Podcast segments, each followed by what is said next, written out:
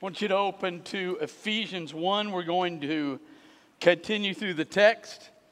Not a bad crowd for a Baptist on a rainy Sunday. It's better than being in here than at Kyle Field on a Saturday night for two reasons. Number one, we're dry in here. And number two, we don't make bad calls in here. So there you go.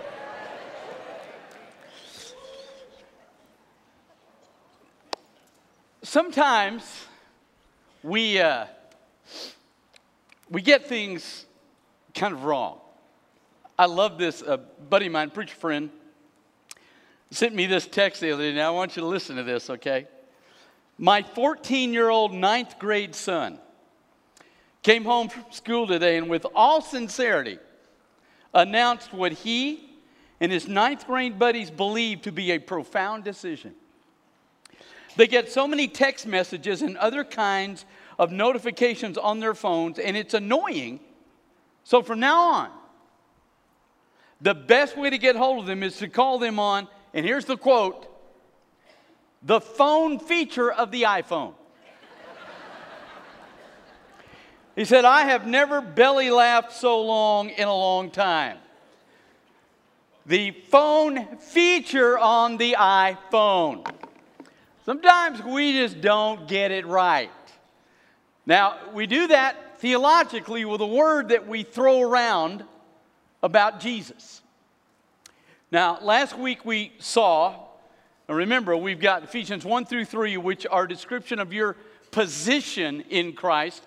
4 through 6 are going to address your condition.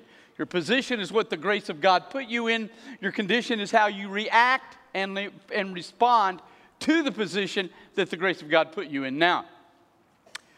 So we're in one sentence in the Greek, 3 through 14. It's going to tell you the Trinity's role in establishing that position. So last week we saw the fact that God the Father was involved in two things because of his love. Trinity decided to create us. And then the Trinity set in motion before we were created that if we didn't do it right, which we didn't, that there would be a process of adoption where we've lost him as father, but we can have him back as father. We can, in a sense, come home. Now, the method of that is inside the text we look at today. And the problem is that we use a word that I understand where we're coming from but it's almost demeaning of the cross. We use the word pardon. Richard Nixon was president and he did some great things. Went to China, got us out of the Vietnam War with some honor. He did some great things, but to make a long story short, he got caught with uh, some of his people in his administration breaking into the Democratic National Committee headquarters in Watergate. And eventually they found out about it and it went all the way up to him. Some of his men, virtually all of his men, went to prison. Haldeman, uh, Ehrlichman, Chuck Colson, who would come to Christ in prison and develop a tremendous ministry. But Nixon was headed there. It was pretty clear the House was going to establish an articles of impeachment and impeach him, and that you need three quarters vote in the Senate to convict out of an impeachment, and that was coming. He knew that. The Republicans and the Democrats, he was done. So he resigned, which removed that process. After he resigned, and it was clear he was guilty, he had taped in the office, and there were all these smoking gun statements that were, so he was clearly guilty. Gerald Ford, as vice president, becomes president, and shortly after this, he pardoned Nixon so that Nixon will not go to prison like the men in his administration, which is exactly what happened. He's pardoned. And so he goes home to San Clemente, and except for one or two occasions, he never came back out in public. He will basically put himself in an imposed exile in San Clemente and he will die there. But he will never come back out because, even though he's pardoned, and even though that means he's not going to prison,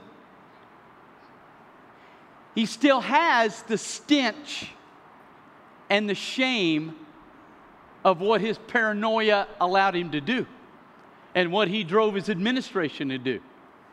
And so he was never honored again, never valued. He didn't go on the speaking circuit. He didn't make any money that way. He will die in basically a self imposed exile because the shame was never removed from him. He was pardoned, so it doesn't go to prison, but it didn't fix the guilt that was in his life. Now, that's the problem you and I face. Okay?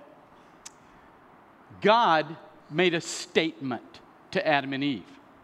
He said, You can do anything you want, but this tree in the middle, if you eat from it on that day, you will die. You will not cease to exist, but four things will occur in your life. You will lose me, you will lose a relationship with each other, you will live in a world that is inhospitable to you now, and you will live in your own guilt and shame for the rest of your life. Now, the problem is, because God made that statement, He can't pardon us. He can't come down and say, you know, I know you blew it, but you know, it's okay. Let's just let it go. It's no big deal. It's a tree. I told you not to eat from. It's not that big a deal. Let's just let it go. He can't do that because he made a statement. And if he lets it go without somehow erasing what we did, then he is not true to his own word and he becomes a liar. So he can't pardon us. He can't just come along and remove these four issues. No, he has to fix what caused those four issues. And you live in those four things now. If you don't know Jesus Christ, you have no relationship with the Father. You live in shame and guilt. You're in a world that's inhospitable. And we hate each other in this country based on labels. Political and skin color, we hate each other. Now, the problem is that when you die, it gets worse. Now you experience a world and a life that is really inhospitable.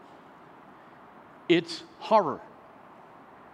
Number two, you're not with anybody else. I constantly hear people say to me, you know, I don't mind going to hell, I'll be with my buddies. No, you're not. The Bible says you're cast into outer darkness. Fellowship horizontally is for God's people. You aren't God's people, so you don't get that fellowship. You are alone. You don't have Him, and you live for eternity with the knowledge that what you did has put you where you are. So, what we live in now simply gets worse. And God cannot come down and say, hey, it's okay. It's why when you come to Revelation 5, remember we looked at that? You've got God the Father holding out a book that fixes everything, sealed with seven seals. It's in His hand, but He can't open it. Why? Because He's the one that sealed it. His word sealed it, when he said, The soul that sins, it will die. He sealed it with his own word. So he can't just unseal it, he has to fix the problem. And that's when we come to Jesus. Now, listen, beginning in uh, verse 6, verse 4, he chose us for the foundation of the world. Verse 5, he predestined us for adoption. Verse 6, now listen. We're going to walk through this phrase by phrase. Listen to what he says. Under the praise of the glory of his grace. Now, listen, because most of your translations are going to say, which he has given to us. It's not really the correct Greek. Really, the Greek literally is this the, the, under the praise of the glory of his grace, which he has graced us, uses the same word for grace but in a verb form, which he has graced us in the beloved. So God's grace can't come from Him. He can't unilaterally, as the Father, say, I'm going to let this go. He can't give us that grace because His Word won't allow Him. He loves us, said that earlier. In love, He predestined us for adoption. He's in love with us, and nothing can change that. But He cannot give us grace because He cannot ignore His word. And so He graces us in the beloved. In other words, the grace of God can only come through the act of Jesus Christ on the cross. Now, listen to what He says, right? He says, in the beloved. Why does He say that? You learn two things about the Godhead God the Father, God the Son, God the Spirit. They're co eternal, co equal. But you learn two things. They talk in the Godhead, let us make man in our image. There's communication in the Godhead, and there's love in the Godhead. God the Father loves the Son, loves the Spirit, Spirit loves the Son, loves the Father, the Son loves the Spirit, loves the Father. There is love and communication inside the Godhead, which is why we have the capacity for both with Him and with each other. Now, the reason he says that Jesus is the beloved, so we can remove any argument that God put Jesus on the cross because he was mad at him. That he put him on the cross because he was hacked at him and Jesus did something wrong and now he doesn't love him anymore and he put him on there to punish him. He's beloved. God the Son is beloved by God the Father. So he didn't put him on there because he's mad at him. He put him on there so he could fix something. Now, watch this. Which he graced us in the beloved. Now, listen.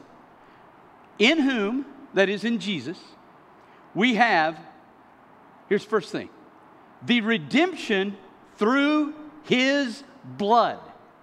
Now, there it is. We have the redemption. That Greek word is a combination of two words, lutrao and apo. It means to buy back from. It's actually the Greek word for ransom payment. And when I grew up, I, one of my favorite movies this will date me because it was actually, I think, black and white when it came out, but I loved Robin Hood with Errol Flynn. I loved the flick. And in the movie, they have to deal with the bad king. The good king's been kidnapped by another king, and he's demanding ransom payment. And so the concept in the movie is this king's caught and can't get out. And somebody has to come along and bring some money and pay to get him out. So, what the Bible is clearly saying is that we were stuck in something we can't get out of. Doesn't matter what you do, you've sinned. You can go to church all you want, but you can't get rid of the sin you've already committed. We sin in two ways. We don't do what God wants us to do, and we do what He doesn't want us to do. So we violate His character in numerous ways. And the problem you and I have is that means we're going to die. We're going to experience these four things. And the problem is we can't get rid of what we've already done. You can go to church. You can sit in here and listen to me for hours. It's not going to fix that. You can pray. It's not going to fix that. You read your Bible. It's not going to fix that. You can be a nice guy. It's not going to fix what you've already done. You have a problem that you cannot escape from. There needs to be a ransom payment for you, and that ransom payment according to the Word of God, is through the blood and the cross of Jesus Christ. That's why the grace comes through the act of Jesus. It doesn't come from the whim of the Father, it comes through the death of the Son. It's why He came here and took on flesh. He was born of a virgin, so that clearly He's deity, is not humanity. He came here and took on flesh for two reasons. Why? Because there's two things God can't do. He can't be tempted to sin and he can't die. So now in the flesh, now he can be tempted to sin and he can die and he can experience an inhospitable world. He is the ransom payment. You say, okay, I get it. So he's paying Satan. Listen, God never condescends to that person. He doesn't pay Satan a dime. Well, who's he paying? He's paying himself.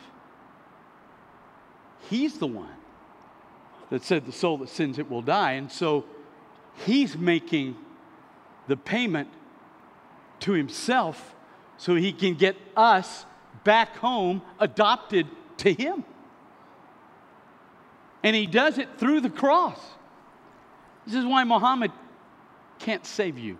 Allah can't save you. Hinduism can't save you. Buddhism can't save you. There is no other name under heaven whereby a man can be saved because only Jesus paid the life on the cross.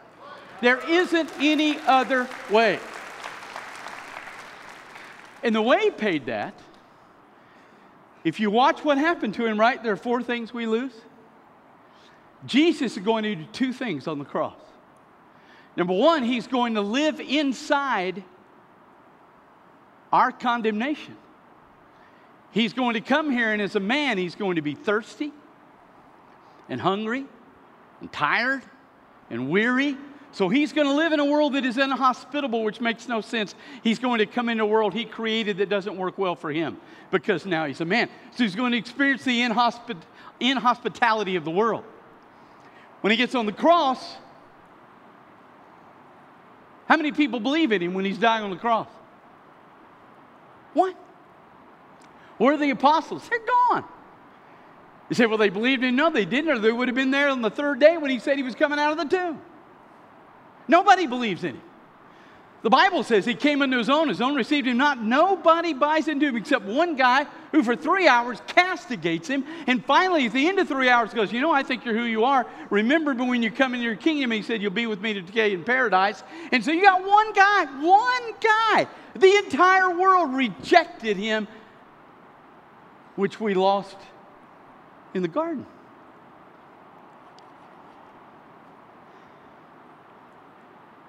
He loses the Father on the cross.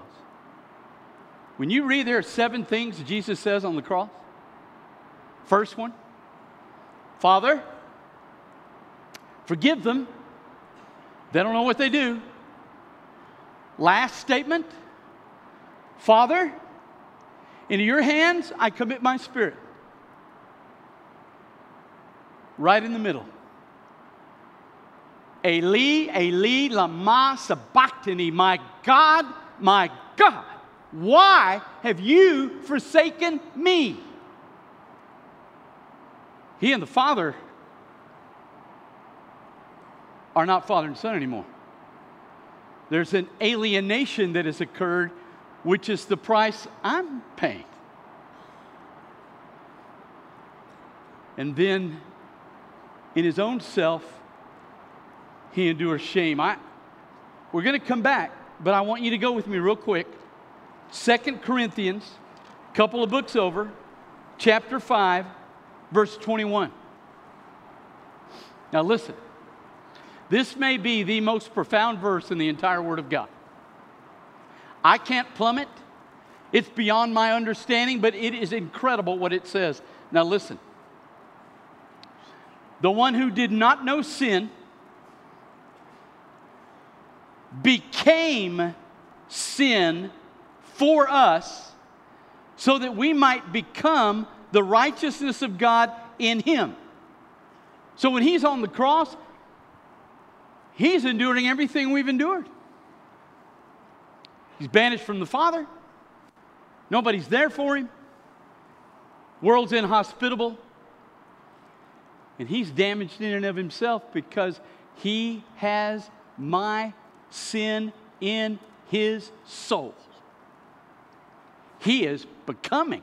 Doesn't say take it, doesn't say it's laid on him. It says he becomes sin. He's standing on the cross, living out every time you've ever had shame, you've been embarrassed over something you've done. He's taken every bit of shame, every bit of embarrassment, every bit of sin, and he's drinking it for six hours from nine o'clock in the morning until three o'clock in the afternoon. Bible says six is the norm of a man. He spends six hours, each hour, drinking our shame, our sin, so that two things happen on the cross. He experiences what our consequences are, listen, and he breathes in his soul the thing that caused those consequences. So when he says, He's a ransom payment through the cross.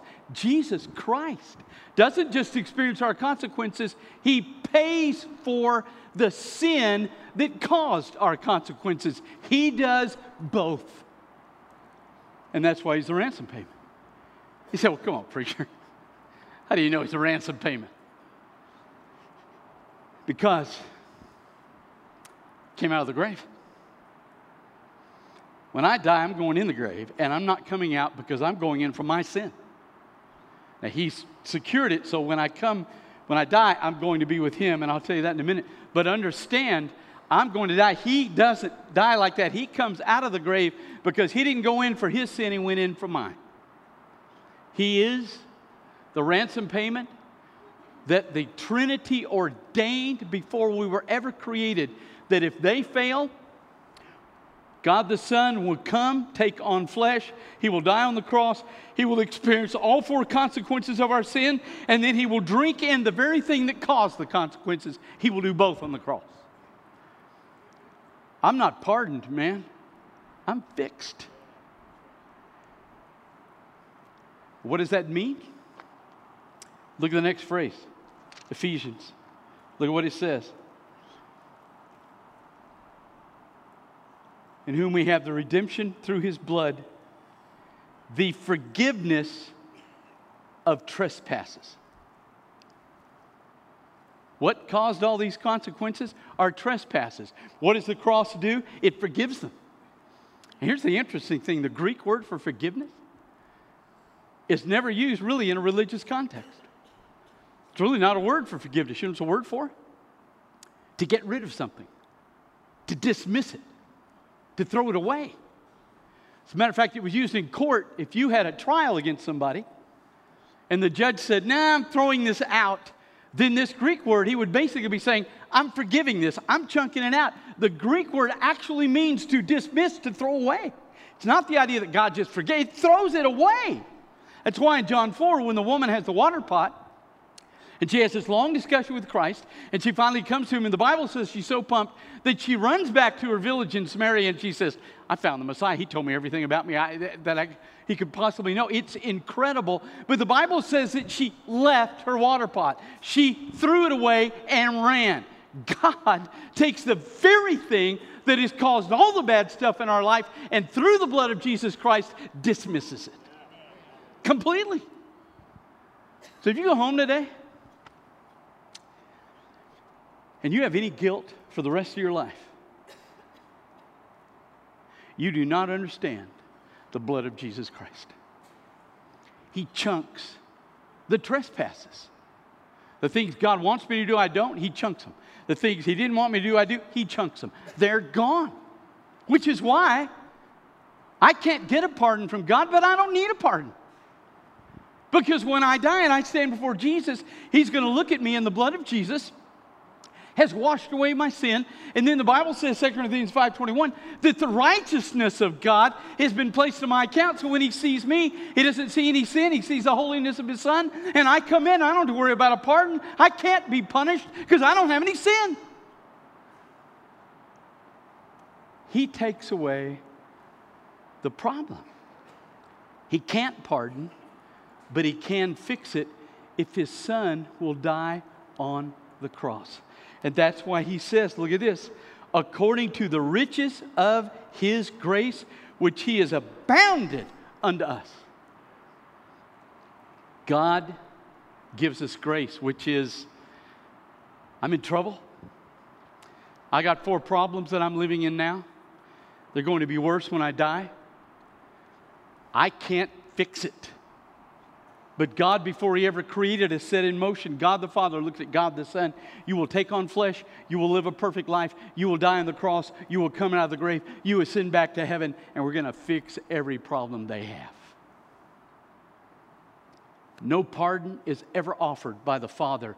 It is a remission and a deliverance from your sin and given the blood of Jesus and the righteousness of God that is delivered to you through the cross of Christ. That's why.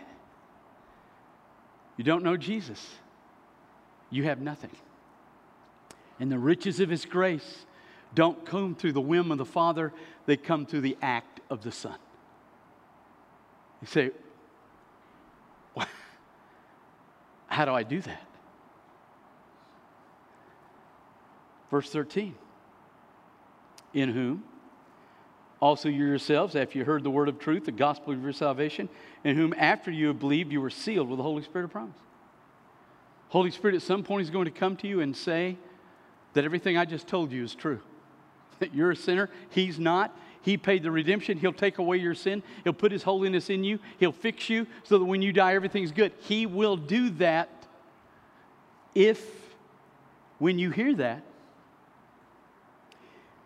when you hear the Holy Spirit speak to you and say, You're in trouble and Jesus is your antidote to that trouble, when you look at God and you say, I believe that, and I want to accept that into my life, and I put my faith that that is my only hope in being secured and fixed by you, when you do that in response to the Holy Spirit, Jesus' blood is applied to you, His righteousness is declared to be in your account, the Holy Spirit comes into you, permanently indwelling you.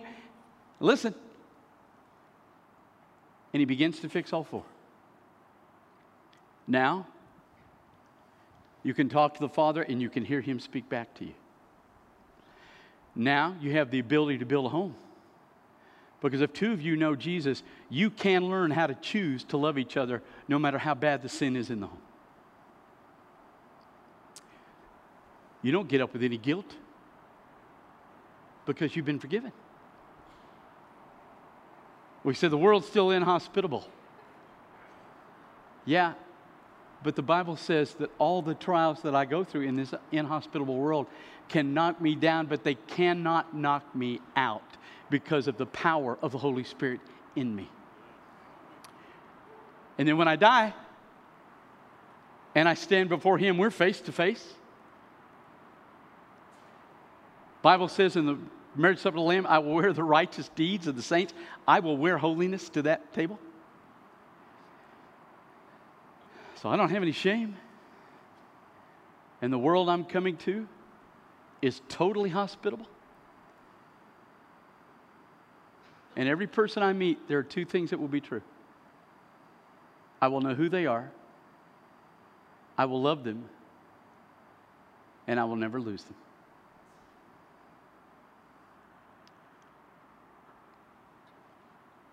So, simple question